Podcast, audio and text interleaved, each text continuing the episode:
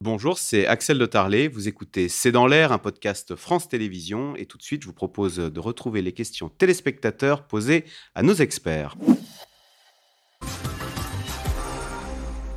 Ah alors pourquoi le nouveau variant n'a-t-il pas été nommé au moyen d'une lettre de l'alphabet grec comme les précédents, puisque c'est vrai qu'il s'appelle le BQ11 Parce que ce n'est pas un nouveau variant, c'est un soulignage Ah, du un variant. C'est un soulignage du variant Omicron. Omicron. Donc ce n'est pas un nouveau variant. Les bleus sont-ils vaccinés Nicolas Béraud? Ah bah sans doute. Ah, je ne connais pas le statut vaccinal de chaque bleu, mais euh, je pense qu'ils le sont tous. Tous ceux qui sont en tout cas sur place aujourd'hui. La question c'est est-ce qu'ils ont leur quatrième dose? C'est peut-être pour ça, ils auraient peut-être on pu on éviter n'a pas le- d'informations précises sur le statut vaccinal des bleus. Euh, Pa- Patrick Pelour, ça, ça va dans votre sens parce que c'est Pascal dans la Mayenne. Le virus a de beaux jours devant lui avec tous les gens qui se rassemblent sans masque dans des lieux clos pour regarder le foot. À vous entendre, il faudrait le rendre obligatoire, ce masque? Ah, mais c'est une certitude.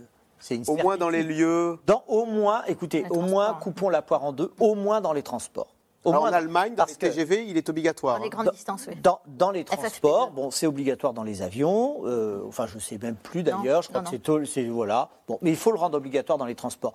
On ne peut pas, quand vous voyez ce qui se passe sur les gens qui partent travailler le matin, ce qui est mon cas, où vous êtes comprimé dans le transport et qu'il suffit qu'il y ait quelqu'un qui tousse dans le dans la rame du métro, dans le bus, etc. Et c'est une nébulisation. C'est pas possible. On peut pas laisser faire ça. Si le ministère de la santé s'appelle vraiment ministère de la prévention, ils doivent vraiment le rendre obligatoire sur les transports. Docteur- euh, professeur Crémieux, euh, Bernard dans l'Oise, ma quatrième dose de vaccin date de plus de six mois. Dois-je en recevoir une cinquième? C'est vrai que là, en ce moment, on parle de la quatrième Oui, dose. je- il faut arrêter de parler de nombre de doses, il faut parler du délai depuis la dernière dose et ça simplifiera absolument le rappel. message pour tout le monde. On parle d'un rappel, plus de six mois, oui. Je ne sais pas s'il fait partie des personnes à risque, euh, j'ai pas de- mais effectivement, s'il fait par- partie des personnes qui sont à risque, c'est-à-dire plus de 60 ans et des comorbidités, oui, absolument. Il doit faire un rappel pour être très bien protégé contre les formes sévères. Le rappel pour ne pas aller à l'hôpital, le masque pour ne pas être infecté. Ah voilà, le rappel pour ne pas aller à l'hôpital, le masque pour ne pas transmettre la maladie. Et le gel si, hydroalcoolique. si on a eu le Covid, ça vaut, euh, ça vaut vaccin, ça vaut dose. Oui, oui, tout à fait. Euh, Catherine, le sous-variant BQ1.1 est-il plus contagieux et plus dangereux que son grand frère, le variant Omicron. Euh, Professeur Crémieux. Euh, non, non, on le sait maintenant, le variant BQ11 n'est pas plus dangereux, c'est une je dirais, des bonnes nouvelles. Il échappe un peu mieux aux anticorps, à l'immunité. C'est la raison pour laquelle il a pris l'avantage par rapport Mais- à son papa, le BA5. Et du coup, à force de variants, on n'aura jamais cette fameuse immunité collective euh, qu'attendait Boris Johnson euh, il y a les trois ans. On a- on ne l'aura jamais parce que notre vaccin n'est pas protecteur à 100% contre les infections et donc contre la transmission. Attendez, pour l'instant, on ne l'aura pas. Euh, ça, première chose, et parce que la protection baisse.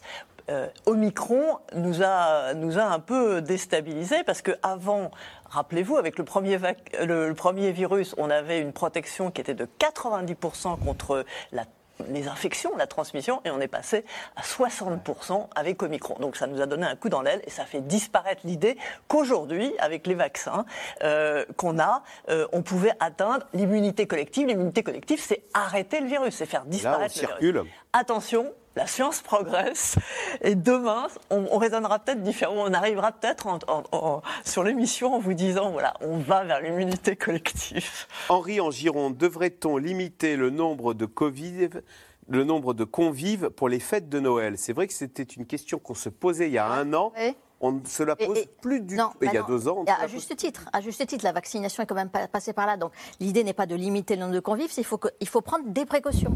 On l'a dit que les, les personnes les plus fragiles euh, se fassent vacciner et les personnes moins fragiles, les jeunes, les petits enfants ou les enfants, il faut faire un test 24 heures avant Noël et puis l'autotest le matin avant de partir à la fête. Et puis s'il est positif, on reste à la Oui, maison. le matin, vous avez raison, le matin, pas la veille.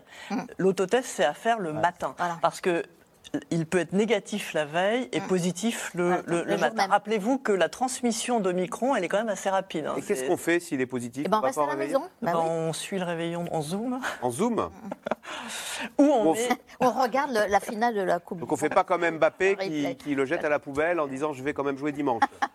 S'il a le courage, pourquoi pas? Ah bah non Euh, question de Pierrot. Un nouveau variant pourrait-il nous arriver de Chine? Nicolas Béraud, maintenant que ce grand pays d'un milliard 400 millions est en train de lever les barrières, euh, qu'est-ce qui pourrait en sortir en termes de Bah, euh, sans, euh, sans- sans jouer à se faire peur, c'est tout à fait possible qu'effectivement un nouveau variant apparaisse, par exemple, chez un patient im- immunodéprimé en Chine, et qu'après il puisse arriver dans d'autres pays dans le monde. Le variant Omicron, enfin la grande famille du variant Omicron, à l'origine a été identifiée en Afrique du Sud. Son prédécesseur, le variant Delta, a été identifié en Inde. Donc c'est possible qu'un nouveau variant apparaisse, émerge en Chine. Et après, la question, c'est est-ce qu'il aura un avantage sur les variants qui seront déjà présents en Europe pour arriver en Europe, par exemple? Mais vous savez, on parle de la grande famille Omicron ou Omicron.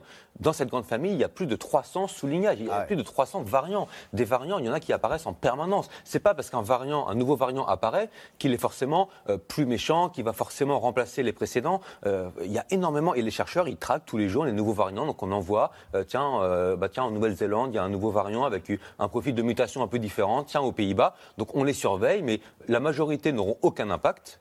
L'immense majorité n'aura aucun impact euh, sur euh, une croissance épidémique, par exemple. Et puis parfois, il y en a un. Donc là, c'est BQ.1.1. Il y a des le- pays où c'est un autre qu'on appelle XBB. Ils ont tous des noms un peu barbares parce que ça reste euh, au sein de la famille Omicron. Il y en a un qui, de temps en temps, va s'imposer sur les autres. Donc c'est possible qu'un variant qui apparaisse en Chine s'impose après ailleurs dans le monde, mais ce n'est qu'une possibilité. Je, je voudrais pas, c'est pas parce que les Anglais ont perdu, mais quand même, le, deuxième variant, le variant euh, euh, alpha, Avant, on les- on en appelait- Angleterre. Oui, on les appelait par leur euh, euh, pays où ils avaient été identifiés. Variant anglais, oui, c'est Ouais. ça. Variant Donc on ne sait pas où anglais, apparaissent indien, les- sud-africain. enfin, soyons clairs, on ne sait pas encore très bien comment et où apparaissent les variants. Variant. Encore une fois, il y a un variant qui est apparu en Angleterre. Donc il faut être assez euh, modeste là-dessus.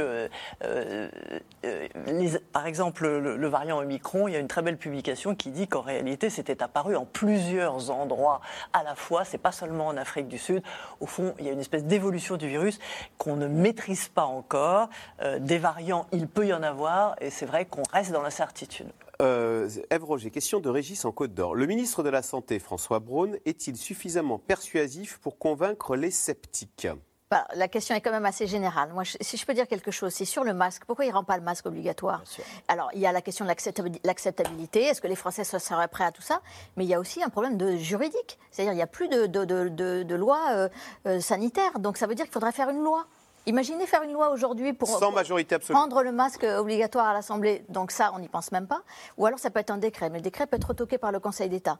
Donc euh, je, je pense que François Braun, il fait comme il peut un peu euh, de ce point de vue-là. Je pense que la, la seule chose qui peut faire vraiment bouger les Français, c'est vraiment la peur.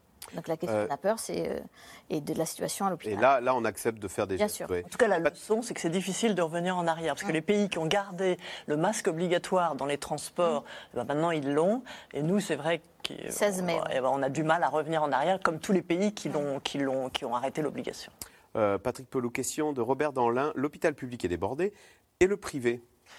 Le privé, il fait ce qu'il veut. C'est son rôle et c'est sa définition. Donc c'est plutôt, ils peuvent. euh, Vous aviez dit qu'il y voir avait une bonne coordination pendant le Covid. Pendant le Covid, oui. Alors, la première partie, oui. La deuxième partie, ils ont plutôt euh, choisi un petit peu leurs malades. Je leur en veux pas. C'était leur, euh, leur pratique. Et surtout, ils ont réussi, sur certains endroits, à siphonner toute la chirurgie publique. Donc, si vous voulez. Oh. le- le- non, mais si, c'est vrai. Ouais, C'est- là, là, si vous voulez, le drame de, de grands systèmes, c'est que la chirurgie est partie. Bon. Allez, toute dernière petite question, parce qu'elle est importante, c'est Serge. Je veux me protéger pour Noël. Est-il encore temps de se faire vacciner Oui. Oui, oui, oui. Oui. Oui. Bon, D'autant qu'après Noël, il y a le Nouvel An, il y a d'autres choses. Oui. Eh ben voilà. oui. Eh ben, c'est sur ce conseil que Les deux, grippe et coronavirus. cette émission. euh, Allez les bleus, me dit-on dans l'oreillette. On dit, c'est pas du tout le sujet. Bonjour, c'est Caroline Roux. Merci d'avoir écouté C'est dans l'air. Comme vous le savez, vous pouvez désormais écouter l'intégrale, mais aussi l'invité ou vos questions à nos experts. Tous ces podcasts sont disponibles gratuitement sur toutes les plateformes de streaming audio. Et pour le replay vidéo, c'est sur France.tv, bien évidemment. À bientôt.